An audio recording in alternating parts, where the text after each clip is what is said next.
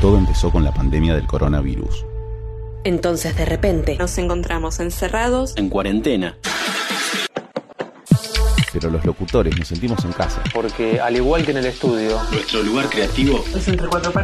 un par de reuniones virtuales, una tormenta de ideas Y listo, un locutor por día. un contenido literario. abierto para cualquier locutor, Entre cuatro paredes. te contamos. Ahora también en formato podcast.